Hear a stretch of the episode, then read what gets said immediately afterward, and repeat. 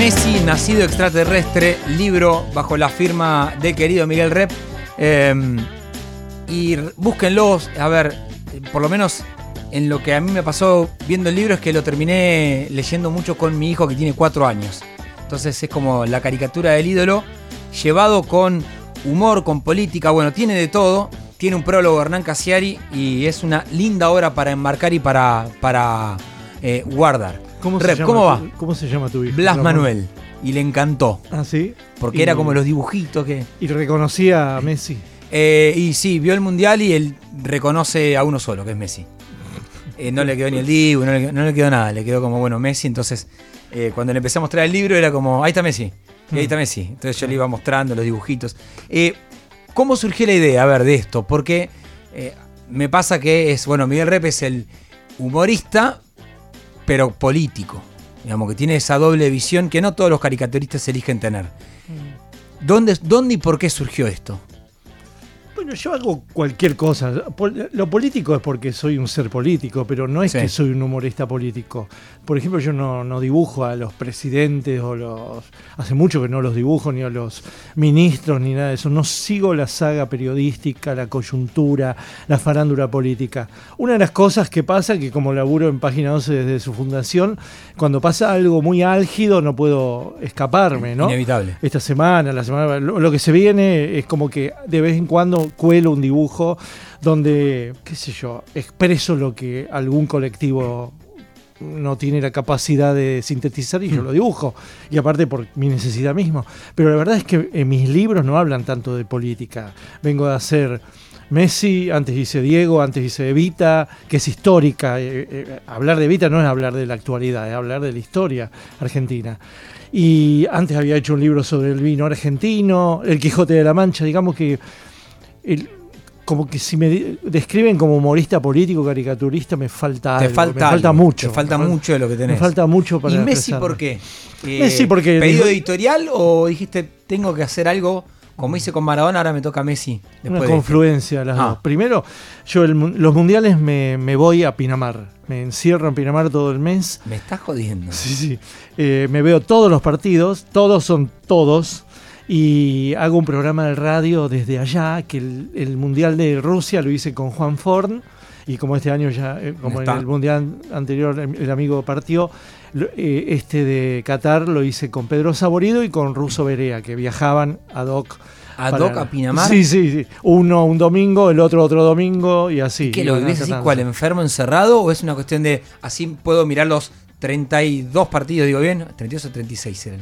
Bueno, uno los ve todos los que puede, pero es una cuestión de, de qué. ¿Hace cuánto Sí, de eso? aislamiento para ver eso y para también para pensar, reflexionar acerca de qué es, de cómo se juega y aparte para elaborar dibujos inmediatamente. Ahora con las redes yo no tengo que esperar que el página 12 me publique al otro día. Muy bien. Yo empecé con el tema de los mundiales en 90 Muy bien. eh, claro. con página 12 yendo a la redacción y dibujando el gol de Argentina, bla, bla, bla. En el 94 fui como, como corresponsal del diario al- a, Estados Estados, Unidos. y ya después como que todos los años eh, del Mundial eh, trato de ver todos los partidos.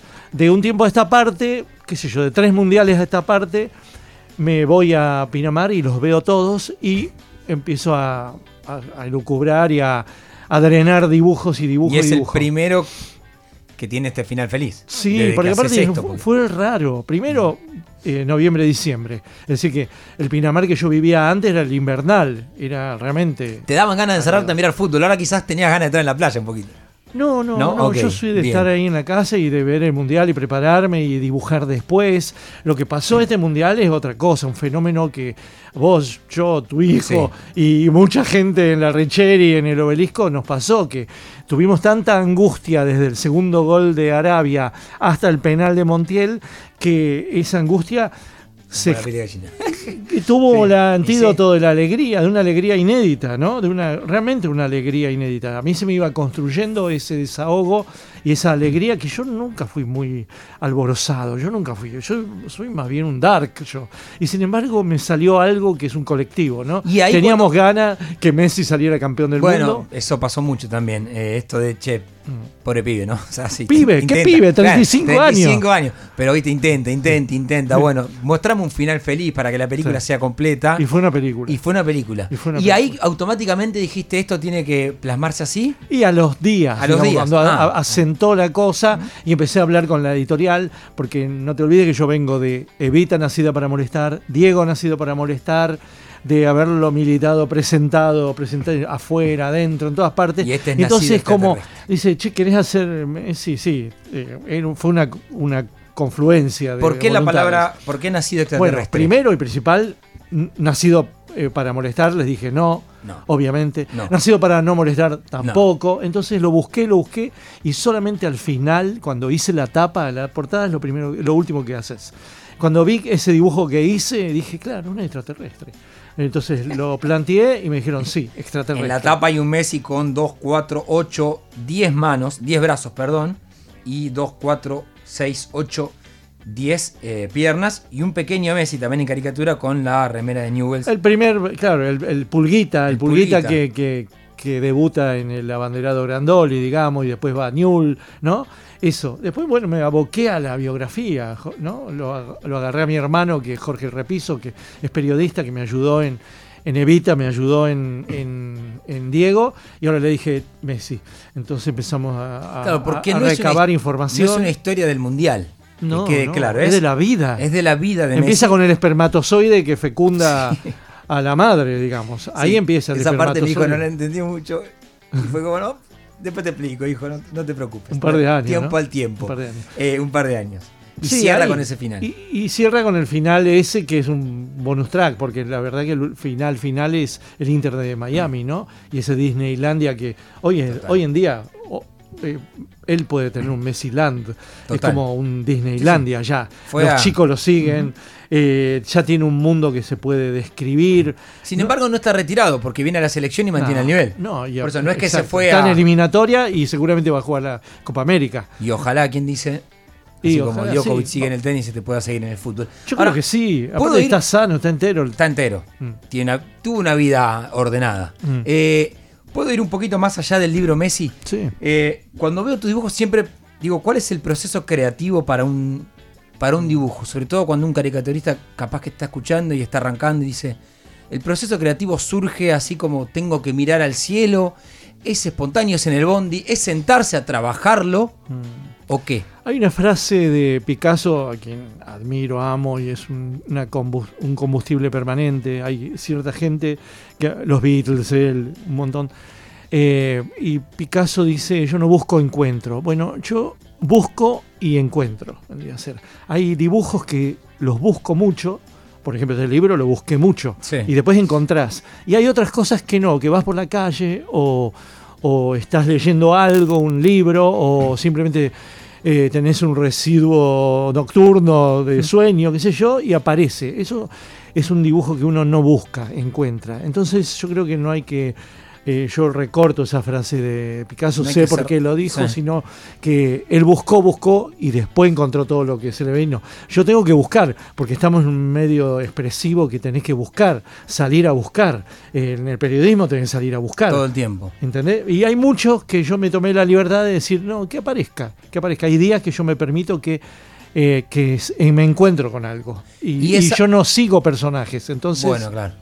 Hago lo que No, quiero. entonces no sucede la hoja en blanco como cuando nos pasa lo que hacemos en redacciones, en mi caso en web, pero Mm. Sí. todos los días tiene que haber algo, o sea que la hoja también está en blanco, que tenés que salir a, a veces que hay que salir a buscarle agua a la piedra.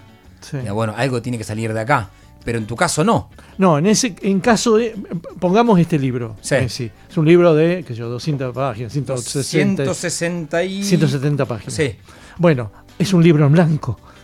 Hay una angustia.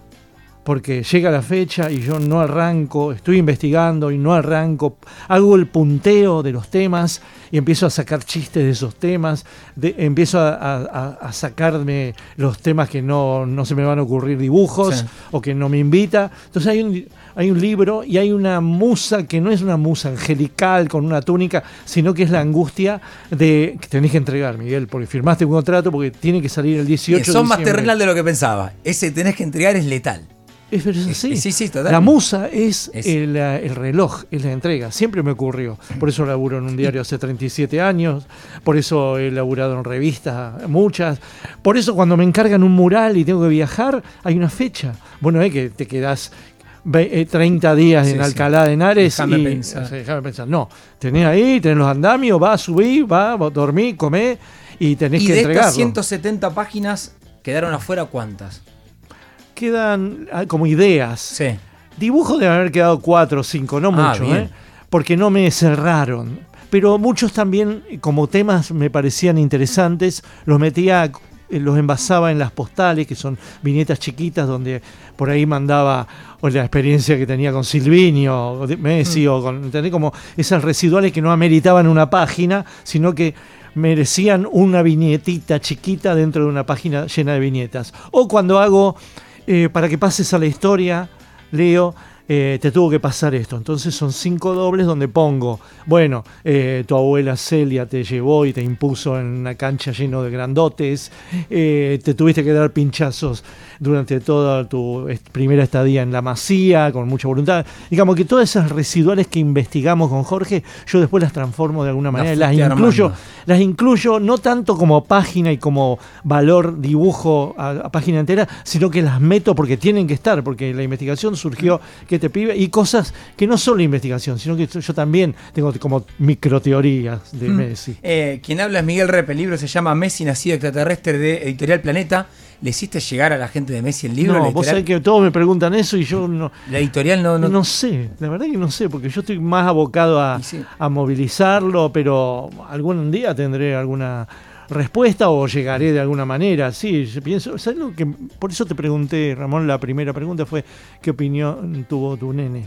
Porque me gustaría saber la opinión de los pibes de Messi acerca de ese, de ese ídolo que a la vez está en casa en hojotas. Bueno, en, en mi casa ya es una suerte de dios eh, Claro. eh, intocable, donde mi hijo ya cree que Messi es absolutamente Claro, pero ¿qué pasa en la casa? ¿Viste? Y los pibitos no, no les sabemos opinión. Y me gustaría saber qué, qué opinan acerca de, de- de- la, digamos, de Es que cómo lo toman con humor. vos al a qué público se lo hiciste.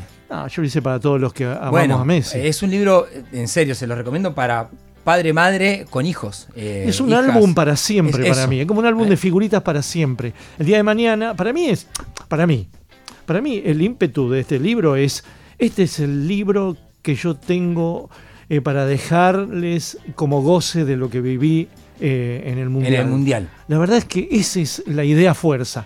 De ahí para atrás y de ahí para adelante, ¿no? Desde ahí la cosa rigurosa de, mira, Messi en realidad es clase media baja, Rosario, barrio La Bajada, Las Heras, calle Sí, no es la Masía. No, no, claro. que, que uno conoció. Y entre esas teorías que se me ocurren eh, haciendo el libro está también lo de nacido extraterrestre, porque venimos de o Rey Pelé, Sí, el rey. venimos del dios Diego, entonces no podía poner ni rey ni principito, porque es mucho más que eso. Entonces tampoco es.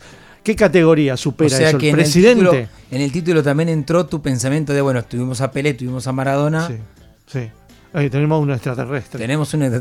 Y porque aparte, después pensándolo bien, cuando ya, eh, como para explicarle a la prensa y todo, pues me preguntan, extraterrestre es por la planeta Tierra, pero también porque es extraterrestre de la Tierra de la Argentina, del sistema argentino. ¿Por qué no se formó en el sistema futbolístico argentino? No. Él lo expulsó el sistema fútbol. Cuando él eh, renuncia después del partido de, contra Chile, cuando erra el penal, él dice, no, no es para mí. qué sé Nadie- yo. sí. Es un poco el eco del fervor de los hinchas de decirle pecho frío y la prensa deportiva que es exitista. Totalmente, porque quedaron marcados algunos, Sí. eh, que yo no voy a salir a defender ni, ni loco. Pero es cierto que en esa Copa América, eh, la que perdemos por penales, que es Tevez, eh, un estadio entero chifló a Messi. No es que había eh, tres periodistas del Total. establishment. No, se no. sumaban a la ola, como suele pasar, nada más que después quedan marcados. Se retroalimentan. Se ¿no? van retroalimentando, Eh, exactamente. el, el periodismo deportivo hace eco por comercio de lo que dice el hincha. Y después la, la voz del hincha también habla en el porque el estadio, hincha se retroalimenta. El hincha, es- el fútbol existe. Bueno, eso quizás no, no haya ocurrido tanto en el sistema catalán, donde lo auparon. Él tuvo mucha suerte también en eso. Lo aupó primero Ronaldinho, eh, Rijard, después lo aupan eh, Xavi, Iniesta, Sí, sí, Pep. todos. Eh, realmente es un Todos. pibe con mucho ángel. El único momento donde él rompe es cuando se va porque... Sí, bueno, con Laporte. con la- sí, exactamente. Pero y el momento choto que tiene en el con PSG. franceses, totalmente. que no pega una, pero también, viste, ese trípode ahí, la verdad, él le arrebata el campeonato mundial. Y, y más allá de este libro, habla Miguel Rep, eh, con nosotros aquí en De Lejos No Lo Ves. Eh, esa ansiedad, una cuestión siempre pensando en qué están haciendo los autores. ¿Ya estás pensando en, estás armando otra, algo más? Sí, me- me- como me preguntan, yo como que no, no ando con secretitos, si se me ocurre lo No, digo. Si está, está.